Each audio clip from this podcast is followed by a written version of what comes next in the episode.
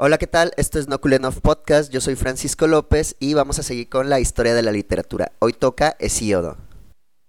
Y pues bueno, ahora vamos a hablar de Hesíodo, que es sin duda uno de los grandes líricos narrativos de la antigüedad. Pero no podemos hablar de él sin comentar las similitudes y diferencias que tiene con Homero. Ambos escribieron poemas narrativos dentro de la épica, eh, en hexámetros y con un dialecto más o menos artificial, muy semejante así como con fórmulas que ya estaban hechas. Sin embargo, con Hesiodo vamos a encontrar una épica de temática más didáctica y con una moral práctica. Este señor le canta al trabajo y a la justicia, es mucho más realista con el pasado y tilda a los reyes de prepotentes. A diferencia de Homero, que venía de la aristocracia, se cree que Hesiodo venía de la clase trabajadora, de los labradores para ser más específicos. Para él, como ya dije, los reyes, más que ser hijos de Zeus, eran los devoradores del pueblo.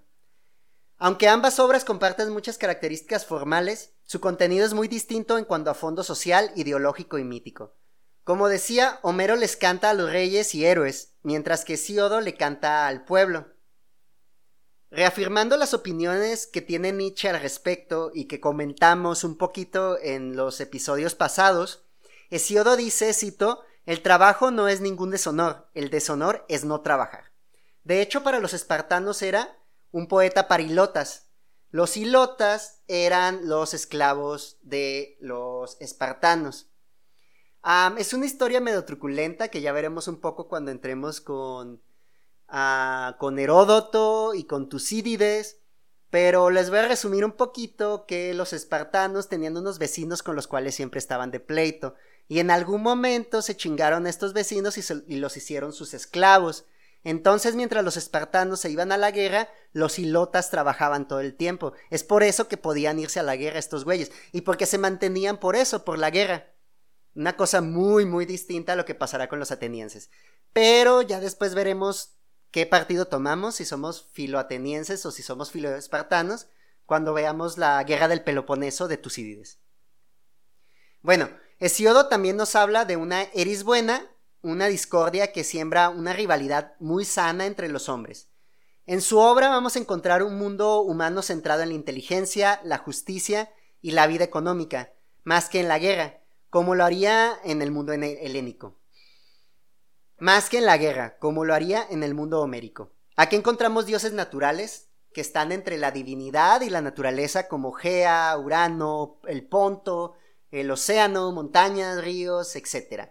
Así como divinidades monstruosas, como Cronos, los gigantes, cien brazos, seres abstractos, como la muerte o las parcas, y divinidades colectivas como las ninfas y las nereidas.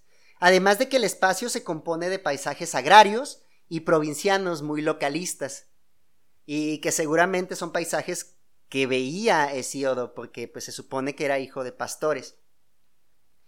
Y bueno, según el proemio de la Teogonía, era un pastor de ovejas en el monte Helicón, en Beocia, donde, según nos dice Maurice Silbonra, pasó un año y se supone que fue a ese lugar en el que se le aparecieron las musas. De hecho, fue junto a su hermano Parses que obtuvo su repartición de tierras y es a él a quien le dedica y en el cual aconseja en los trabajos y los días.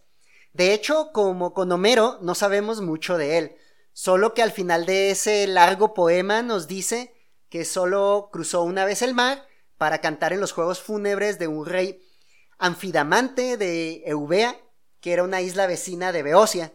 De hecho, se supone que también se ayudó a vivir a través del canto.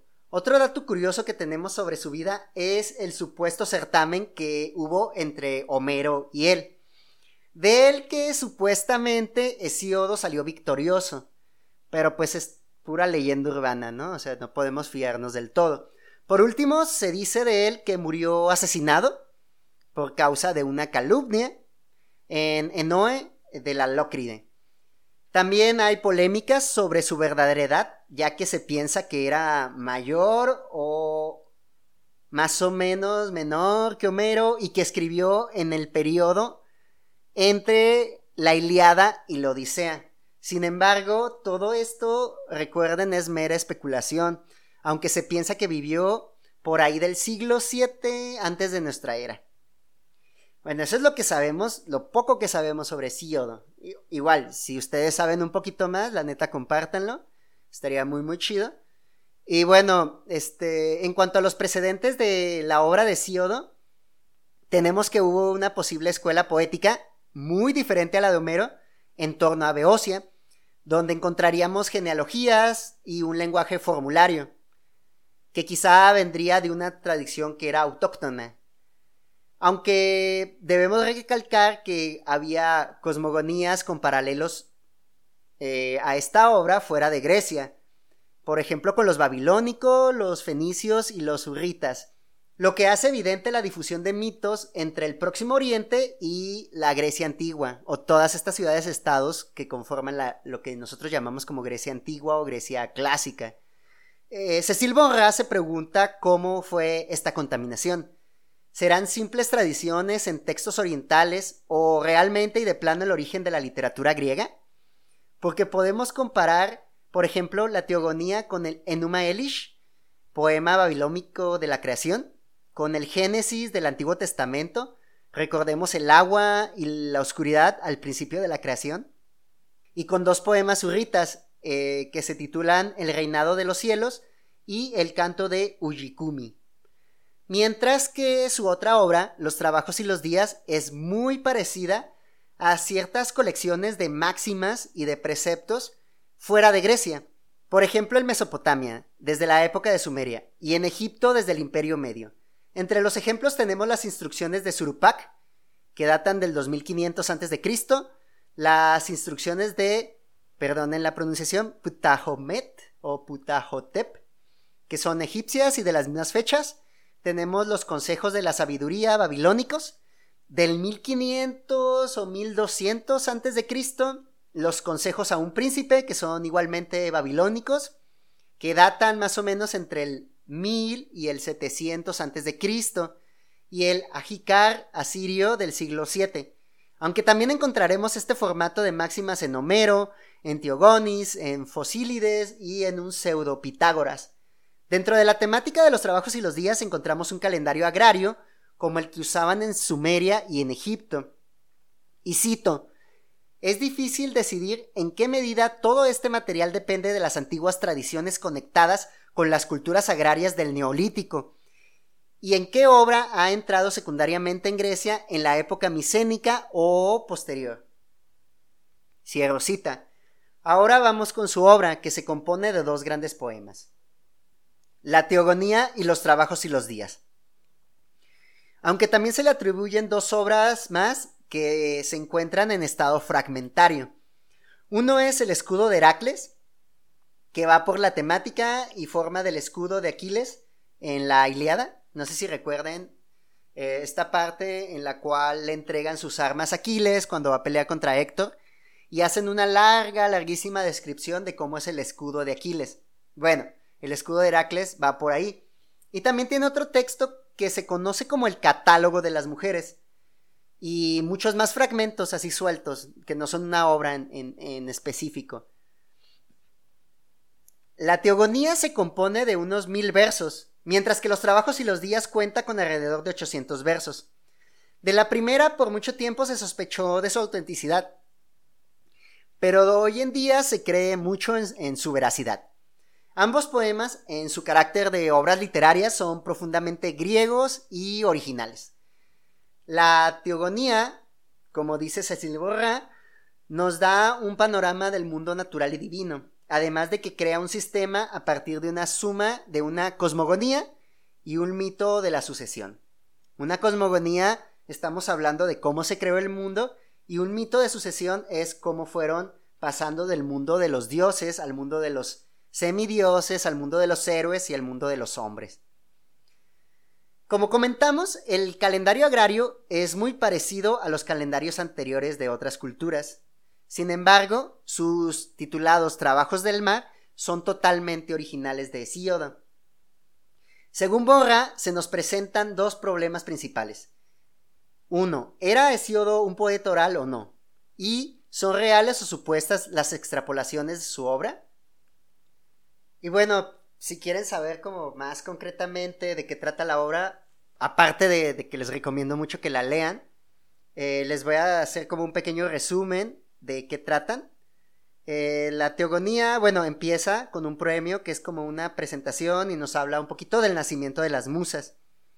Después viene una cosmogonía, en la cual vemos que primero fue el caos y después fue eh, Gea, la tierra, después vinieron el Tártaro y Eros, después Erebo y la noche, el éter y el día. Después, en esta cosmogonía viene la teogonía, que es cómo fueron naciendo los dioses. Primero nos habla de los titanes, después hay una pequeña digresión y después habla de los titanes y su descendencia hasta Zeus. Después viene la titanomaquia, que es cuando los dioses se pelean contra los titanes y termina ganando Zeus. Y eh, existe el reparto de poderes este en el cual y que se da el reparto de poderes entre los dioses principales que son Zeus, Poseidón y Hades. Después vamos a ver una descendencia de Zeus que culmina con el nacimiento de Heracles o Hércules, que pueden ver la película de Disney por si quieren saber la historia de Hércules. y bueno, también luego siguen en la tradición un breve catálogo de héroes, de hijos de dioses y de hombres en general, y se supone que de ahí seguiría el premio al catálogo de las mujeres. Después tenemos otra obra que es un poquito distinta y que es más de máximas, que es Los trabajos y los días, que está dedicada supuestamente al hermano de Hesíodo. Y bueno, primero hay un premio, después nos habla un poquito de mitos y de fábulas, eh, nos habla un poquito sobre la justicia, el trabajo, sobre las, las envidias, estas sanas, eh, también nos habla un poquito del mito de Prometeo y de Pandora. Nos habla de las edades de los hombres, edad de oro, edad de bronce, etc. Algunas fábulas como la del risueñor y el halcón. Los dos caminos y el tema del trabajo. También por ahí nos incluye este calendario agrícola, del cual les hablaba un poco. Los trabajos de la navegación, que nos da consejos sobre cómo pues navegar tal cual. Y después vienen consejos en general. Y al final vienen los días que se supone que se duda un poquito de su autenticidad. Y bueno, eso es como un pequeño resumen. La neta, a Hesíodo lo leí muy poquito en la escuela y en la universidad. Y lo leí después cuando me aventé todos los griegos en, en la colección de Gredos. Otra vez le agradezco a mi madre este, por haber regalado todos esos libros. Aparte de estas dos grandes obras de Hesíodo, también se le han atribuido algunos poemas genealógicos, así como dos poemas de los cuales ya les hablé, que es el escudo de Heracles y el catálogo de las mujeres, que tienen a su favor varios argumentos. El catálogo se supone que se componía de unos seis mil versos y cinco libros, mientras que el escudo, pues de él, hoy en día sabemos que es del siglo VI, se supone, en que no concuerdan las fechas, y se trata de un canto épico corto, único ejemplo eh, de su tipo. Aunque se parece bastante a este fragmento del escudo de Aquiles de Homero, eh, acá solo se dedican 178 versos de los 480 a la descripción del escudo. Se dice que deja ver lo que ocurrió en la épica en decadencia. También hay muchas obras pseudohesiódicas, así como poetas paralelos a él como Asío de Samos, Quercio de Orcomeno y Citenón de Lacedemonia. En cuanto a su influjo posterior, no podemos quedarnos sin mencionar a los presocráticos con sus distintas cosmogonías, de los cuales ya hablaré en su momento, así como poetas como Arquíloco, Solón y Esquilo. Y según Platón era muy leído, se dice que con Pisístrato tuvo algunas modificaciones y pues podemos rastrear su influencia hasta Virgilio con las églogas. Esto es en cuanto a Hesíodo, ustedes pueden leerlo, la neta, pues está chido, o sea, si, se quieren aventar toda la literatura griega, la neta no hay pierde con ninguno de los autores. Y ya un poquito para hablar del disputar de, de la personalidad, que es este pequeño episodio de, eh, de, introducción a la literatura griega de Cecil Maurice Bronra, pues les voy a hablar un poquito a grandes rasgos de qué trata esto. Tenemos que, por ejemplo, en el siglo VII los poemas homéricos se recitaban en fiestas públicas eh, como las de Apolo de Delfos. También tenemos algunas colecciones de poemas que les llaman himnos homéricos, aunque Homero no los haya escrito, que son dedicados a diferentes dioses y que datan de entre el siglo VII y el siglo V antes de nuestra era. Tenemos por ahí, por ejemplo, la primera parte del himno a Apolo, Eh, y bueno, se supone que son de una época en la que la épica estaba decayendo. Y bueno, esta, esta decadencia fue condenada por Aristóteles.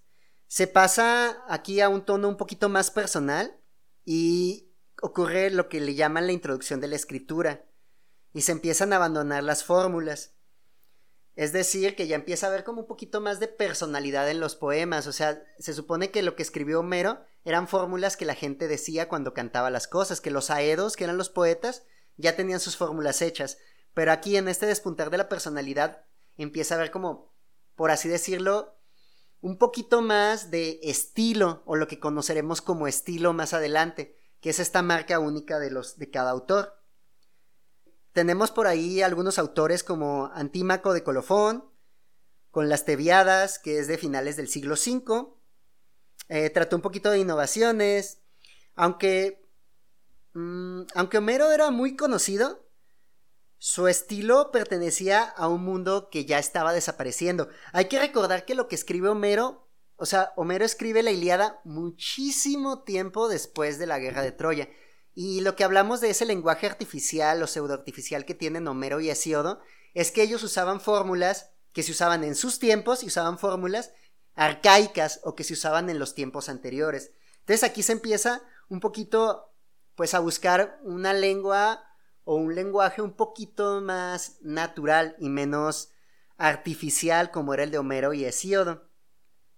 Después tendremos que va a haber una revolución literaria aunada a una revolución social. Van a pasar de los reyes a los nobles.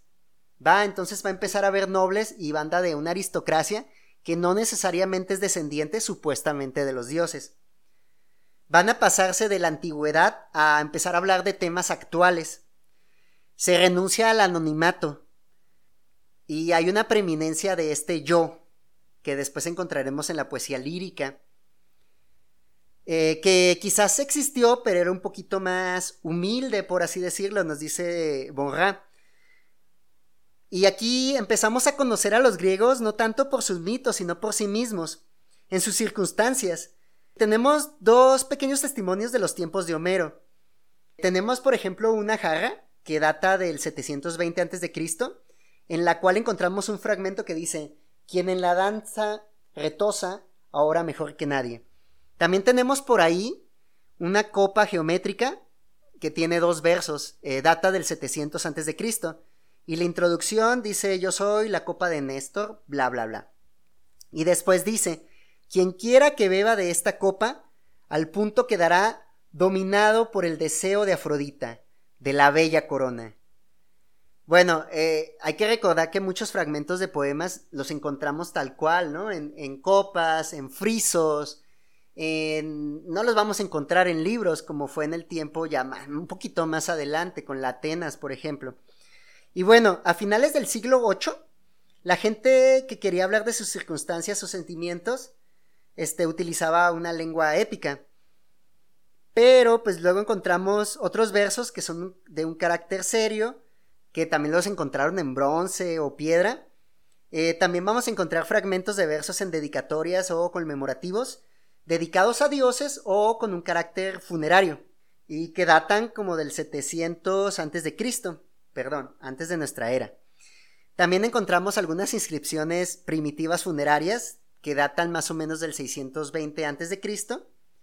Ya un poquito acercándonos a, la, a esto que decíamos que era el despuntar de la personalidad, pues vamos a mencionar un poquito a Arquíloco, eh, al individualismo, ya veremos un poquito de Simónides, tenemos varios autores que ni siquiera voy a incluir demasiado, como Calino, Tirteo, Solón. Y bueno, este, esta nueva como raza de poetas, esta nueva generación, eh, son hombres públicos que por ser amateurs no se preocupan tanto por agradar a, a, sus protectores como lo hacía, por ejemplo, Homero. O sea, hay que recordar que Homero escribía para la aristocracia, para los reyes, entonces mucho de su de sus textos estaban tal cual dedicados a ellos, entonces no podía mamarse. Lo mismo con Píndaro, no podía mamarse y decir algo malo. En cambio, estos, al ser, por así decirlo, hombres libres que no le debían nada a nadie, pueden meter un poquito más de ideas personales e incluso un poquito de crítica. También entre ellos vamos a encontrar en Jonia, por ejemplo, a Minervo de Colofón del 630 a.C. y a Teogonis de Megara. Pero bueno, no me voy a extender demasiado con la poesía lírica, solo es para que sepamos que, bueno, está Homero con su Iliada y su Odisea, luego tenemos a Hesíodo con su Teogonía, sus trabajos y los días, y después hay un cambio muy, muy cabrón, y empiezan a surgir poetas que hablan desde un tono más personal. Y bueno, ya más adelante veremos la lírica. Creo que con esto hasta aquí la dejamos. Muchas gracias por escuchar este podcast. Esto es todo por hoy. No olviden seguirme en redes sociales como Nokulenov y Nokulenov Podcast. Hasta la próxima.